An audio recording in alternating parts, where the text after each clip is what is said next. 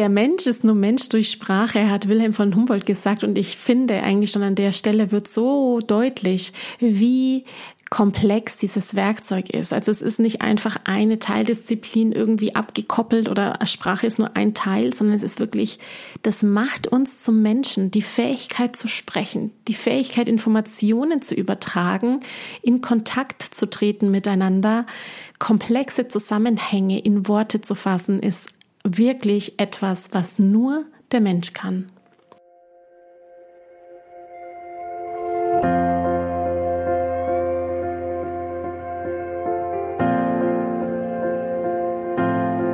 Hallo und herzlich willkommen bei Loslassen und gemeinsam wachsen, deinem Podcast rund um bewusste und bedingungslose Elternschaft. Mein Name ist Manuela Festel. Ich bin Mama, Mutmacherin und vor allem Mentorin für achtsame Kommunikation und gewaltfreie Konfliktlösung mit Kindern. Und genau darum geht es auch hier in diesem Podcast. Ich zeige dir, wie du deinen Weg in eine bewusste, authentische und bedingungslose Elternschaft findest und Konflikte schließlich mit deinem Kind achtsam, respektvoll und gewaltfrei lösen kannst. Ganz ohne Schimpfen und Bestrafen. Bist du bereit? Na, dann lass uns loslegen. Hallo, herzlich willkommen heute wieder zu einer neuen Podcast Folge, in der es juhu einmal um die Sprache geht und die Kommunikation. Das heißt tatsächlich einmal den tiefen, nein, eigentlich nicht tiefen, den Einblick in die Linguistik, das heißt in die Sprachwissenschaften, in die Art und Weise, wie wir kommunizieren, was denn eigentlich Kommunikation ist und was eigentlich Sprache ist, warum das so ein unglaublich wertvolles Werkzeug ist und ja, auch einfach mal dir zu zeigen, wie komplex und wie disziplinübergreifend die Linguistik letztendlich arbeitet. Die Kommunikation dabei spielt natürlich eine ganz, ganz große Rolle. Wo genau die verortet ist, auch das werde ich dir vorstellen und dir heute wirklich mal einen Einblick geben in diese großartige Wissenschaft. Ich freue mich, dass du dabei bist. Viel Spaß dabei. Hallo, ihr Lieben. Hallo und herzlich willkommen heute zu dieser neuen Podcast-Folge, die schon lange, lange, lange ein Anliegen von mir ist. Ich stelle nämlich immer wieder fest, dass ganz viele gar nicht wissen, was eigentlich die Linguistik ist oder was die Sprachwissenschaft ist. Und das ist auch völlig okay, denn wann bitte hört man schon mal was über Sprachwissenschaften? Ich werde natürlich immer wieder damit konfrontiert, spätestens dann, wenn ich mich vorstelle, zum Beispiel in einem Podcast und dann sage, dass ich Sprachwissenschaftlerin bin und dann heißt, ah cool, hast du auch eine Ausbildung gemacht? Und ich so, ja, ich habe das studiert. und mag dir an dieser Stelle einfach sagen, dass ich, als ich anfing, Linguistik zu studieren, oder einfach mal zu gucken, was man eigentlich alles so studieren kann, auch wirklich total erstaunt war, was man alles studieren kann und was Sprachwissenschaften eigentlich ist. Und darf dir berichten, dass mich das richtig gefangen hat, die Linguistik. Ich fand das total toll und bin immer noch hellauf begeistert darüber, was wir die ganze Zeit tun, wenn wir sprechen. Darum geht es letztendlich heute auch. Was tun wir denn eigentlich, wenn wir sprechen? Die Frage an sich wirkt so einfach und doch ist sie so komplex und so vielschichtig. Wenn wir sprechen, ja, das ist natürlich Kommunikation. Wir machen Kommunikation nach innen im Übrigen. Also wir reden ja auch die ganze Zeit mit uns selbst. Wir hören unsere Gedanken sprechen. Auch unser Körper kommuniziert miteinander. Unsere Organe kommunizieren, die einzelnen Neuronen kommunizieren. Alles ist letztendlich Kommunikation, was lebt.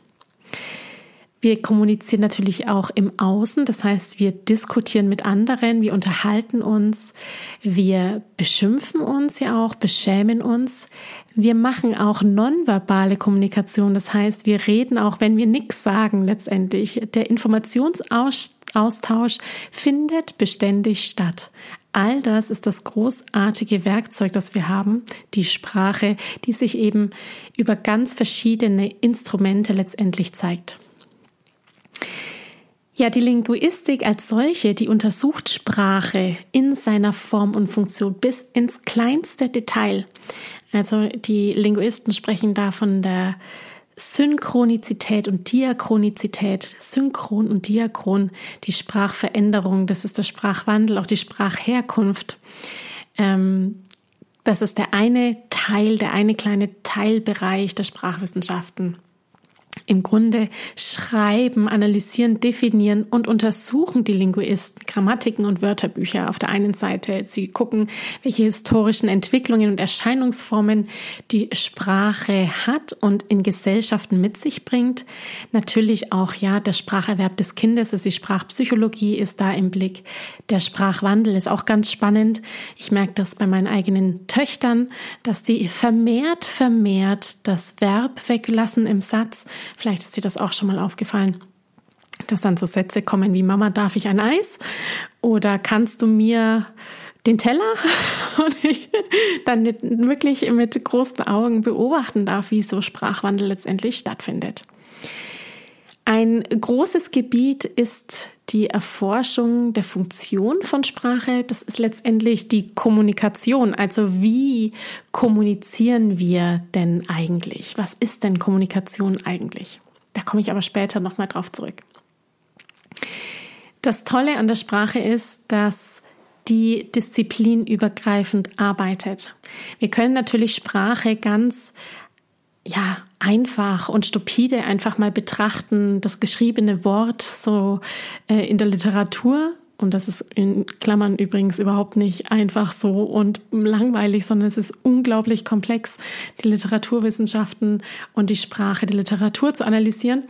Nichtsdestotrotz natürlich ist Sprache disziplinübergreifend, weil einfach so viele weitere Aspekte in das Miteinander sprechen gehören und natürlich auch Sprache beeinflussen. Zum Beispiel haben wir die Biologie.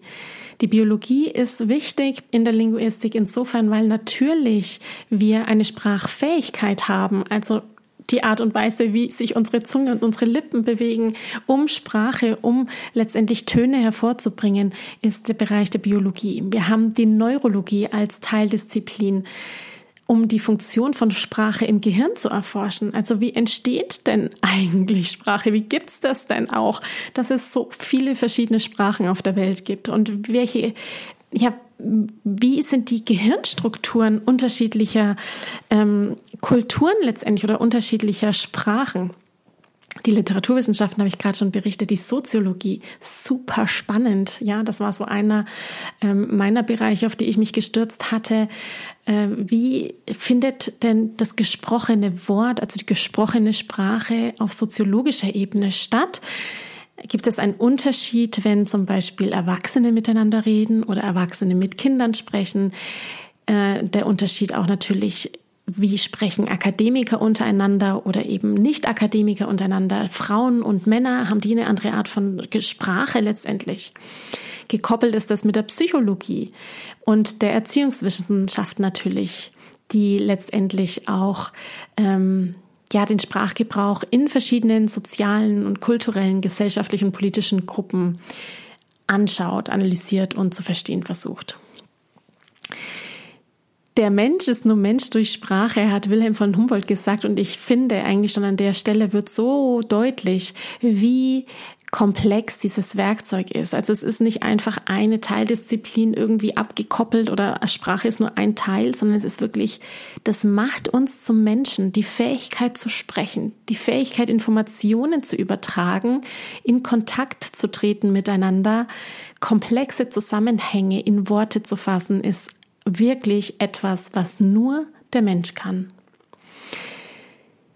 Ja, das ist wirklich ein echtes Werkzeug, die unsere Sprache, die uns gedankliche Konzepte eben auch in Worte fassen kann. Also das, was ich mir denke über die Welt, die Werte, die ich habe, ähm, die Bedürfnisse, die ich habe, das kann ich mitteilen durch Sprache, durch die Laute, die ich von mir gebe. Sprache hat demnach einen ganz besonderen Nutzen, denn ich möchte mit dem, was ich sage und so, wie ich mich auch nonverbal verhalte, etwas erreichen.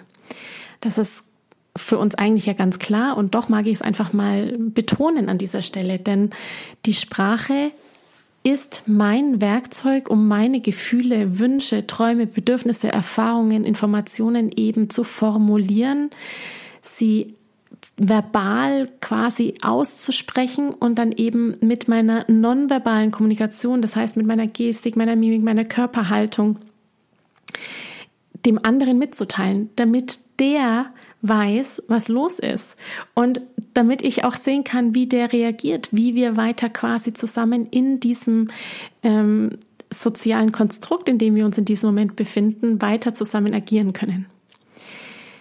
Nonverbal ist an dieser Stelle im Übrigen unfassbar wichtig, denn 80 Prozent unserer Botschaften sind tatsächlich nonverbaler Natur.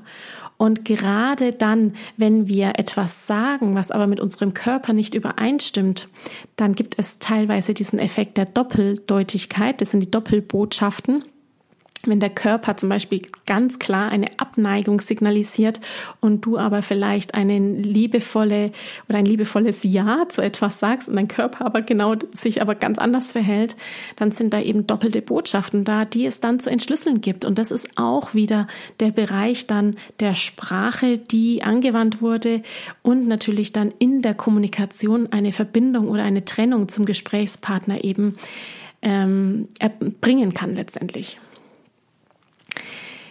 Ja, ein ganz aufregendes Teilgebiet, wie ich finde, ist die Pragmalinguistik, die oder Pragmatik auch, die Lehre vom menschlichen Handeln mit Sprache. Und das bedeutet letztendlich die Konversationsanalyse, also das Miteinander sprechen. Wie funktioniert denn das, dass wir miteinander sprechen? Wann, welche Sprechakte gibt es? Ja, mit welchen Wörtern fordern wir jemanden auf, predigen, grüßen oder taufen wir zum Beispiel. Es gibt da ganz explizite Verben, die du inzwischen ja auch schon kennst. Wenn du schon länger bei mir bist oder auch nicht, dann weißt du, dass wir so Sachen sagen wie, wenn du jetzt nicht dann oder ich fordere dich hiermit auf. Ähm, wie oft soll ich dir das noch sagen? Oder ich habe sie doch gesagt. All das sind tatsächlich sogenannte Sprechakte in der Linguistik mit denen wir ja ganz spezifisch etwas bewirken wollen. Wir sagen das tatsächlich ganz bewusst mit einer ganz bewussten Intention, um eine nächste Reaktion und eine Handlung bei unserem Hörer eben zu bewirken. Das Spannende ist hier, wenn wir dann wissen, dass wir da so handeln, dann greift sofort die Soziolinguistik. Denn die Art und Weise, wie wir da so sprechen, ist etwas, was der Erwachsene tut. Und für Kinder ist diese Art von Sprechakten, also auch dieses strategische Konversationen führen, einfach etwas, was sie durch Trial and Error erlernen. Sie erkennen also Muster, diese Muster, die werden wiederholt, die werden geübt, ähm, die werden an diesen Mustern scheitern die Kinder ab und zu mal, machen Fehler, bis sie wieder das Muster ganz gut können. Und da eben zu verstehen, dass Sprache letztendlich etwas ist, was wir ständig, was ja ständig im Wandel ist, was ständig versucht wird, Neues sich anzupassen. Das ist für die Kinder eine ganz große Herausforderung, da dann letztendlich auch dieses Muster der Erwachsenen als solches zu erkennen und in diesem Muster sich dann quasi auch zu äußern. Die Kommunikation, da komme ich direkt gleich dazu, denn so miteinander sprechen und Konversationsanalyse hat ja was mit Kommunikation zu tun und Kommunikation hat immer was mit zwei Parteien zu tun, einem Sender und einem Empfänger. Es findet immer ein Austausch statt zwischen zwei Dingen. Ja, es, wie gesagt, es können auch ähm, im Körper, in unserem Körper kommuniziert auch alles. Alles, was lebt, kommuniziert. Und Kommunikation findet immer eben zwischen zwei Parteien statt. Und da werden Botschaften, die wir übermitteln, eben beim anderen entschlüsselt. Dekodiert heißt es dann letztendlich.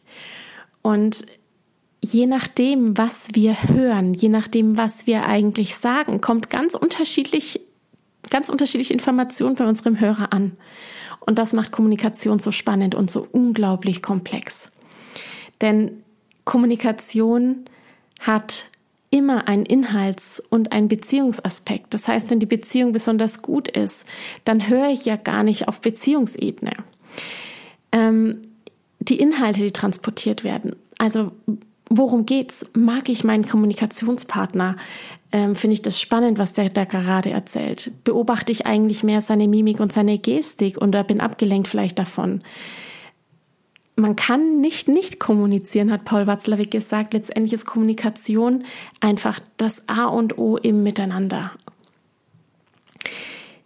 Ja, was Kommunikation noch als weiteren Aspekt herausfordernd macht, ist, dass wir natürlich oft in der Kommunikation scheitern. Das heißt, ich möchte etwas sagen und es kommt irgendwie ganz anders an ähm, ich möchte etwas sagen und mein, mein Kommunikationspartner, der Empfänger, der hört mich gar nicht, der kann meine, meine Botschaft gar nicht dekodieren, der wird vielleicht durch irgendetwas im Außen ähm, ähm, ja behindert, sage ich mal, oder verhindert, dass er das hören kann, was ich sagen möchte. Doppelte Botschaften oder Verallgemeinerungen zum Beispiel machen auch diesen Effekt, dass Kommunikation ab und an eben misslingt, dass einfach das, was ich weitergeben möchte, nicht ankommt.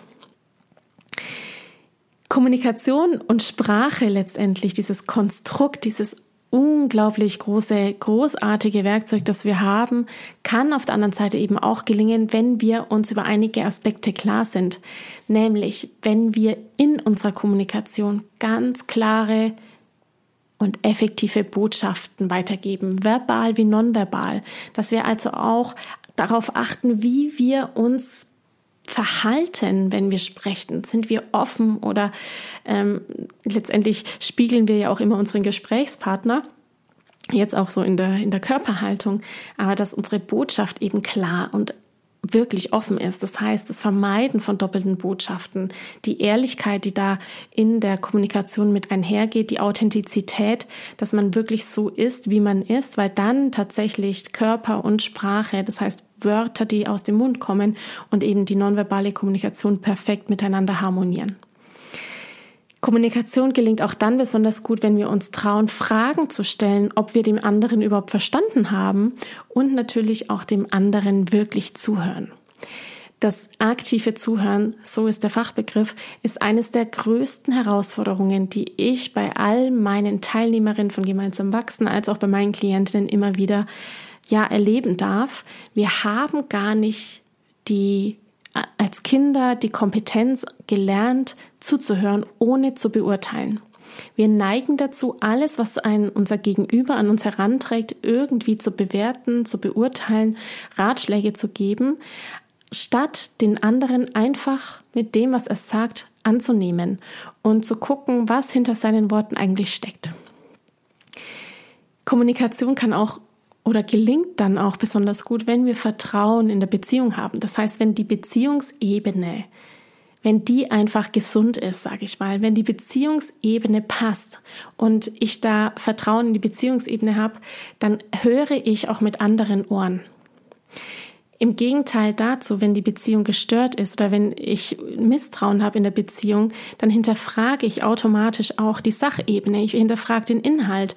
Also dann ist es eher schwieriger, eine gelingende Kommunikation zu haben, als wenn ich wirklich vertrauensvoll in der Beziehung bin. Ja, und natürlich, was immer der Aspekt ist, ist Akzeptanz und Respekt füreinander.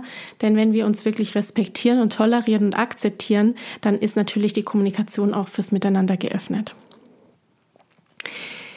Die Sprache ist wirklich ein so großes Konstrukt und einfach ein großartiges Werkzeug. Und ich mag dir an dieser Stelle noch einen ganz wichtigen Aspekt mitgeben, nämlich etwas, was ich ganz oft wiederhole. Das heißt, Sprache ist Bindung und Worte prägen. Das sind so zwei dieser ganz wichtigen Sätze, die immer wieder mal die zu dir kommen, die du immer wieder mal von mir hörst oder liest. Und Sprache ist letztendlich Bindung oder Verbindung.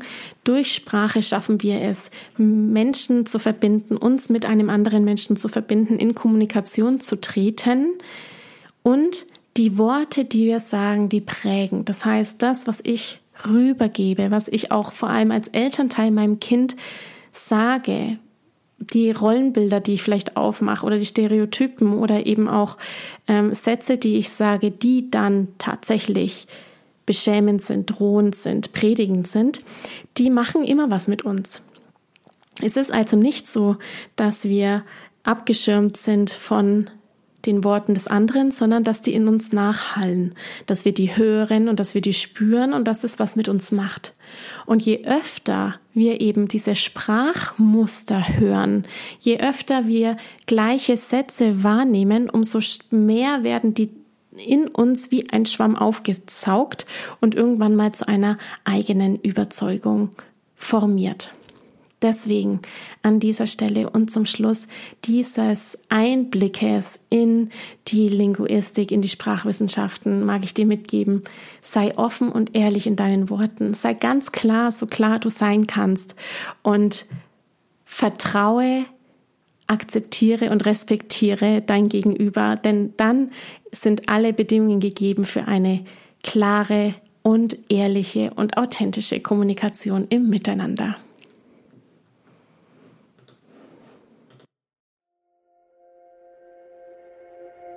Ich danke dir von ganzem Herzen, dass du dir heute Zeit genommen hast, diese Podcast-Folge anzuhören. Wenn du noch mehr Impulse, Ideen oder Inspirationen auf deinem ganz persönlichen Weg zur bewussten und bedingungslosen Elternschaft suchst, dann abonniere unbedingt meine Newsletter oder du folgst mir auf Instagram, Facebook oder Telegram. Möchtest du wissen, welche Kommunikationsstones sich in deinen Alltag eingeschlichen haben und mit welchen leichten Tricks du Konflikte mit deinem Kind vorbeugen kannst, dann hol dir mein kostenfreies E-Book. Du findest es unter sprachzeichen.de-40-Sätze. Wenn auch du mal eine Frage stellen möchtest, dann komm am besten auf meine Warteliste von Gemeinsam wachsen, meinem zwölfwöchigen Mentoring-Programm von der Wut zu Respekt und liebevollen Eltern-Kind-Kommunikation. Das findest du unter sprachzeichen.de-gemeinsam-wachsen-warteliste. Wenn dir die Folge gefallen hat, freue ich mich natürlich riesig über einen Kommentar und natürlich, wenn du die Folge bei deinen Freunden und Freundinnen teilst und meinen Podcast abonnierst. Jetzt wünsche ich dir aber alles Gute. Wir hören uns sicherlich bald. Viele liebe Grüße. Ciao, ciao.